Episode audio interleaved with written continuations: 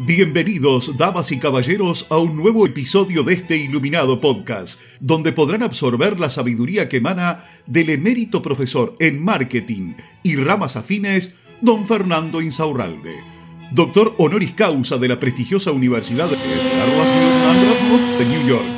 Los dejamos en compañía de sus anfitriones, don Rodrigo y don Juan.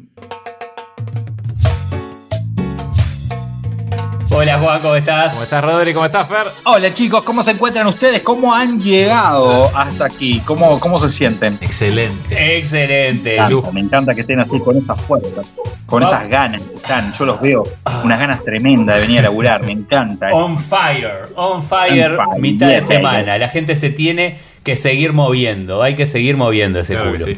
Elogios por todos lados, Fer. De ¿Ah, sí? la- ¿Por qué? Sí, por la, por la idea de empezar a traducir libros al lenguaje nacional y popular. Exactamente. Qué lindo eso. Qué lindo. Para que qué- todos lo podamos entender. Para que todos Simón podamos todos y Bolívar, todas. Simón Bolívar estaría contento de estas cosas. estaría contento con nosotros y nos expropiaría. Resumen Me bolivariano.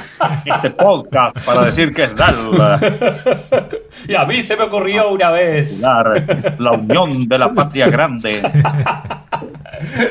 Así que hoy vamos a ir con la segunda ley del libro Las 48 leyes del poder. Qué Sí. librazo, se Qué lo librazo, recomendamos ¿no? a todo el mundo. Qué librazo. Sí, Igual acá lo vamos a traducir. Y mirá. escuchen bien porque Es buenísima. el título es polémico. Nunca pongas demasiada confianza en tus amigos y aprende a usar a tus enemigos. Excelente. Muy bien. Ni más ni Suena, suena durísimo, ¿no? Durísimo. A ver, Fer. La leemos, ¿no? Para ver cómo está escrita Sí, sí, y sí. sí. después la traducimos. Ahí está. ¿sí? Primera Dice así. parte. Desconfíe de los amigos.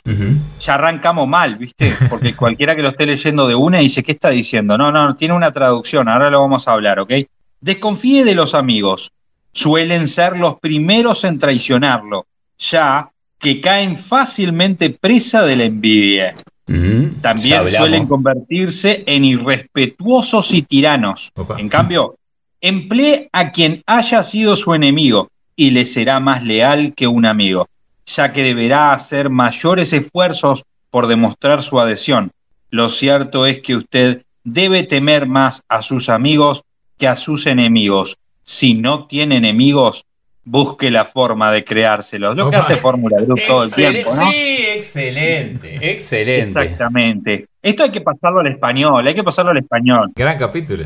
Gran No se capítulo trata, de hoy, no ¿eh? se trata de, de- de- porque si no la gente va a salir a cagar a trompadas al amigo, ¿viste? No, no, no, no se trata de Algunos sí hay que hacerlo. Exactamente, hay que tener mucho cuidado, porque una cosa es ser amigo y que jodemos juntos, vamos a los bailes, ¿me entendés? Está todo bien, nos gusta la misma mina, nos vamos al queco, no lo que vos quieras, ¿me explico?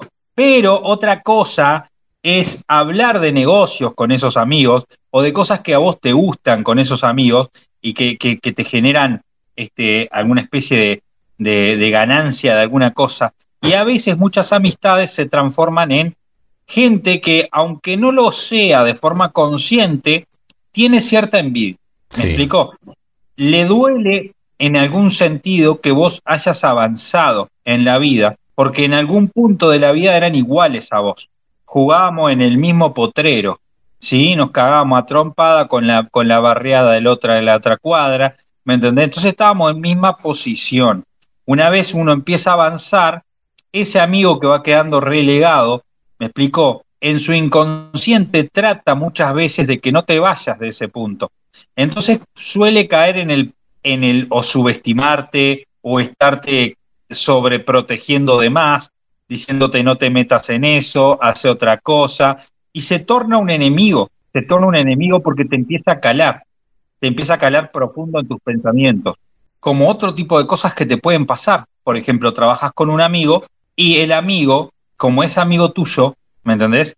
Te cuesta imponerle cosas, te cuesta hacer que trabaje, porque no es lo mismo. Se toma confianzas que son de amigo que no tienen nada que ver con el trabajo. Ya tenemos dos episodios que hablamos de esas cosas. El de la envidia, ¿te acordás, Juan? Sí. Y el de eh, hacerse amigo de los empleados. Es ¿verdad? Tenemos, eso ya lo hemos empleados. tocado, mira. Y mucho peor que hacerse amigo de los empleados es cuando directamente eras amigo Claro, y ahora estás arriba. antes de que fuera tu empleado. ¿Me Sí. explico? ¿Cómo ponerle límites a un amigo? Mm. No se trata de que no ayudemos a nuestros amigos. Se trata de entender que el amigo tiene una forma, una impronta para con nosotros que quizás en la mayoría del tiempo no es la que nosotros necesitamos para un negocio, ¿sí? Porque se nos puede complicar mejor. Ahora, ¿por qué dice lo de los enemigos? Usá los enemigos, ¿cómo lo podemos trasladar al negocio? Es que muchas veces te va a salir bien una alianza estratégica que hagas con otra persona que puede estar trabajando en un rubro similar o inclusive ser tu competencia, a que lo hagas con un amigo, ¿sí? Porque esa otra persona tiene que dar su 100% para que vos lo tengas en cuenta. Sin embargo, un amigo eh, puede quedar con el, bueno, este loco no pasa nada si, si mañana no voy, o si no hago esto, Sí, o si sí, no sí. cumplo en aquello. ¿Ah? También es lo de usar, Fer, lo de usar a los, a los enemigos está en, en ver lo que está haciendo la competencia. Por supuesto. Para hacer también lo, Exacto. lo mismo. Es todo, es todo un combo de cosas que sería imposible de detallarlas ahora. Sí, sí, no, no. Pero obvio. para redondear la idea, no tenemos que quedarnos con, porque vamos a seguir hablando de otras leyes de, Sí, de este sí, libro sí. maravilloso, pero no nos tenemos que quedar con la idea de lo que está tratando de decir la persona. Primero que fue dicha en otro contexto, para hablar de política, para enseñar a políticos, pues este de hecho es un libro de cabecera de muchos políticos, este, este libro, sí señor, pero nosotros tenemos que buscarle la vuelta para poderlo trasladar a nuestra vida cotidiana y cómo poderle, poderle sacar provecho Claro. como también lo vamos a hacer con otro gran libro que es El arte de la guerra próximamente. Que para los que no lo conozcan y quieran leer un buen libro, pueden leer de Sun Tzu el libro El arte para la guerra. Para los que no saben nada de qué es un Sun, en Uruguay era una cosa que se calentaba en agua con, con eso, un pedazo de, de cable el donde peligro metías más grande sobre la Tierra era electricidad dentro del agua y calentaba el agua con electricidad. Para De hecho, las primeras sí. sillas eléctricas en Estados Unidos se llevaron Zoom de Uruguay para electrocutar a las personas. Lo, lo único que tenían que hacer es mandarlo a calentar agua a la cocina. Ay, Le daban un zoom y pum. Qué Mete el moría. dedo, Era- mete el dedo a ver era- si está era- caliente. gran y invento. nivel de tecnología invento. manejó Uruguay durante muchos años. Por eso Hasta tenemos hace 3 unos millones meses, de personas. creo. ¿eh? O sea, somos 3 millones de personas, podríamos haber sido 22 millones de personas si no hubiese existido el Zoom, para que tengan una idea. El Zoom fue todo eh, una teoría conspiranoica la que voy a tirar, pero fue todo hecho para controlar la población en Uruguay. Este, se había disparado la natalidad, los bailes, vos te podías llevar cualquier bagre y lo preñaban en la puerta, no había problema, pero ahora ya ibas al telo y te metían un zoom, ¿viste? Pimba. Eh, de todas maneras, De todas maneras, sí, ahí está, me ahí está estás. pidiendo que corte, que corte, es Rodrigo, me está pidiendo que corte el, el episodio.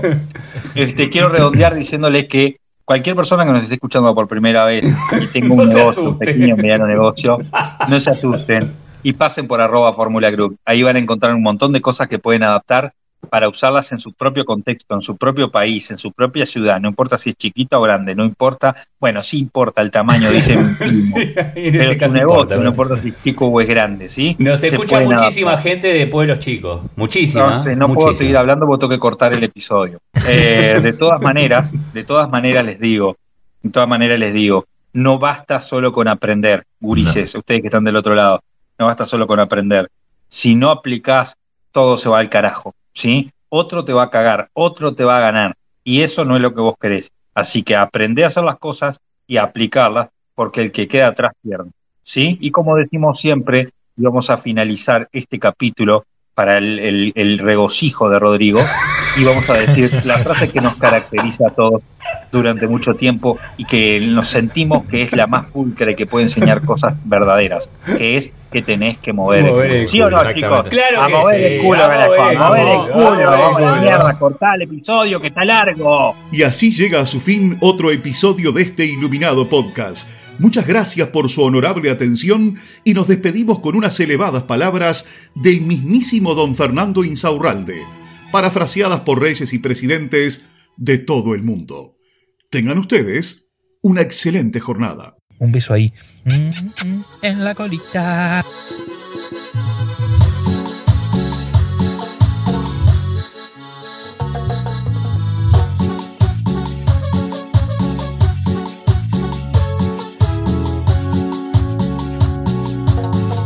No pagamos hotel, boludo, pagamos hotel.